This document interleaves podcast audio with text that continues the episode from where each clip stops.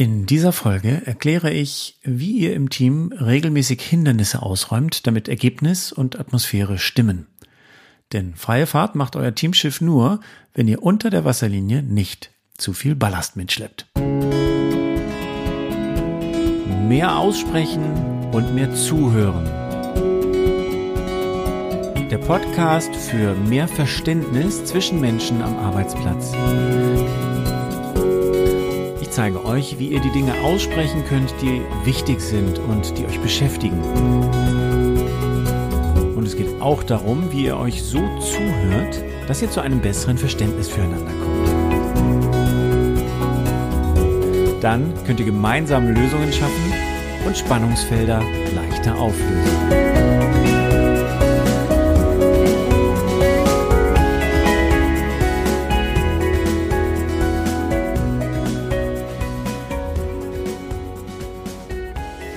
Wenn ihr es im Team nicht schafft, dass die Mitglieder sich offen mitteilen, dann passiert Folgendes. Ungeklärte Fragen und Missverständnisse, Bedenken, Meinungsverschiedenheiten werden nicht offen ausgesprochen. Alles, das nicht ausgesprochen wird, geht in eurem Team in den Untergrund und kehrt unter dem Teppich weiter.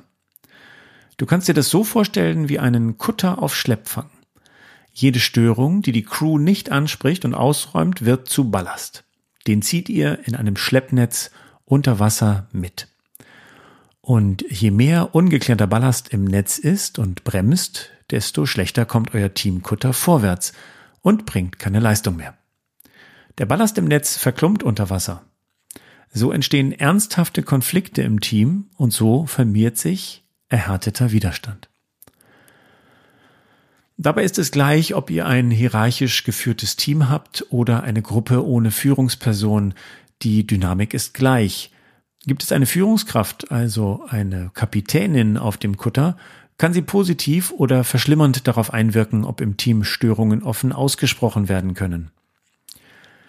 Diese folgenden drei Punkte, die ich jetzt mit euch durchgehen möchte, sind grundlegend für offene Aussprachen im Team und damit auch für den Erhalt der Leistungsfähigkeit.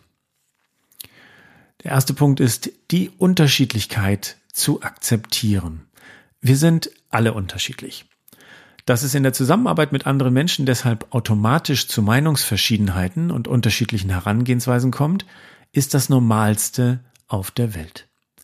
Mehr Klarheit und mehr Energie auf die gemeinsame Lösung bekommt ihr, wenn ihr die Unterschiedlichkeit von vornherein erwartet.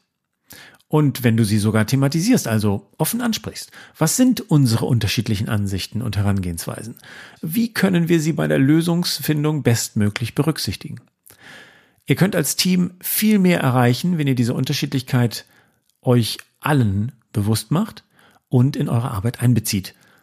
Denn da ist sie sowieso und ihr nutzt sie dann bewusst als Kompetenz eures Teams, anstatt euch unbewusst daran zu stören und zu reiben. Nummer zwei, Rollen und das gemeinsame Ziel klären. Nimm du ihn, ich hab ihn sicher. Tatsächlich werden die grundlegenden Elemente von Teamzusammenarbeit oft nicht explizit abgesprochen. Als Teammitglieder übernehmen wir alles so, wie es bislang gelaufen ist. Wenn jemand neu ins Team kommt, spricht er meistens einzeln mit den anderen Sachthemen durch und dann schaut die oder derjenige, wie das hier so gemacht wird und übernimmt die vorhandenen Muster und Annahmen.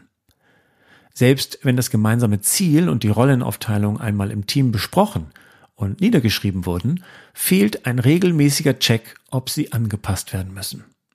Wir erleben eine Zeit von sehr dynamischen Marktentwicklungen und unglaublicher technologischer Sprünge.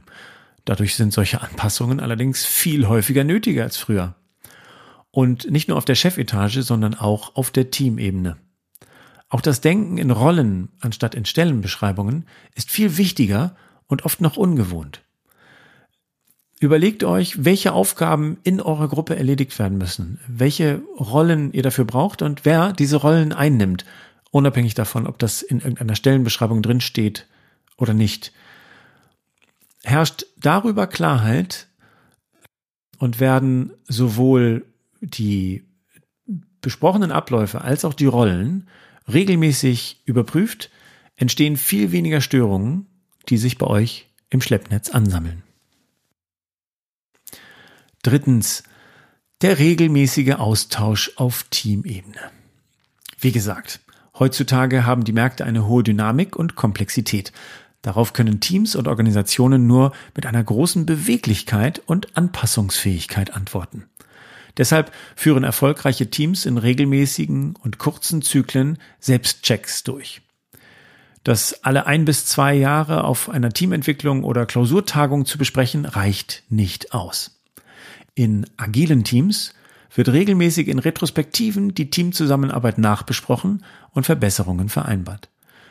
In der Holakratie finden regelmäßig Governance-Meetings statt, in denen die grundsätzlichen Entscheidungen der Zusammenarbeit getroffen werden.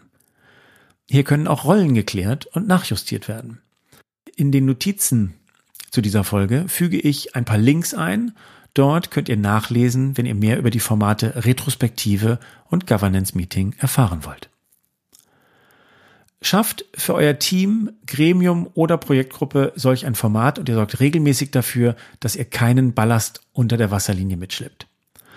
Was die richtige Frequenz für euer Team ist, ist dabei auszuprobieren.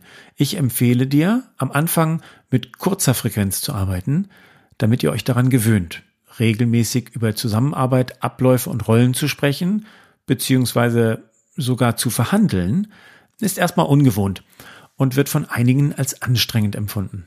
Und es kann auch Widerstand mit sich bringen. Deshalb vereinbart ihr am Anfang einen Zeitraum, in dem ihr das Format auf jeden Fall durchzieht und eben auch anpasst an eure Bedürfnisse. Im nächsten Schritt könnt ihr es in Inhalt und Frequenz dann weiter auf eure Bedürfnisse hin optimieren. Das heißt, vielleicht braucht ihr es dann nicht mehr so kurzzyklisch wie am Anfang. Wichtig ist dabei nur, dass ihr immer eine, einen Zyklus wählt, der den Veränderungen in eurem Umfeld gerecht wird, dass ihr euch laufend anpassen könnt und nicht zu lange auf die gleiche Art und Weise zusammenarbeitet, wenn das zu der Situation, zu der Aufgabe, zu den Kundenbedürfnissen oder zu der Teamkonstellation nicht passt. Das waren also die drei Punkte, mit denen ihr auf jeden Fall im Team verhindert, dass zu viel von den Ruckelungen, die ganz normal sind, unausgesprochen bleiben. Der erste Punkt war, akzeptiert bitte eure Unterschiedlichkeit und macht sie transparent. Der zweite Punkt ist, klärt bitte euer gemeinsames Ziel und die Rollen, die ihr einnehmen wollt, um es zu erreichen. Und das dritte ist ein regelmäßiger Austausch in kurzen Zyklen, in denen ihr eure Zusammenarbeit immer ein kleines bisschen nachjustiert. So bleibt ihr anpassungsfähig. Wenn äh, dir diese Impulse helfen und wenn du neugierig bist auf mehr, dann melde dich für meine Impulshäppchen an auf meiner Webseite sven-vogt.com. Den Link findest du ebenfalls in den Show Notes zu dieser Folge. Ich wünsche euch viel Verständnis.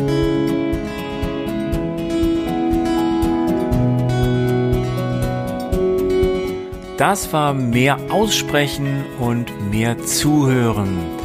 Wenn ihr Anregungen habt, Themenanregungen für diesen Podcast oder mir Feedback geben möchtet oder auch einfach nur eine Frage an mich habt, könnt ihr mich erreichen über meine Website sven-vogt.com oder unter meinem Namen Sven Vogt auf Xing, LinkedIn und Facebook.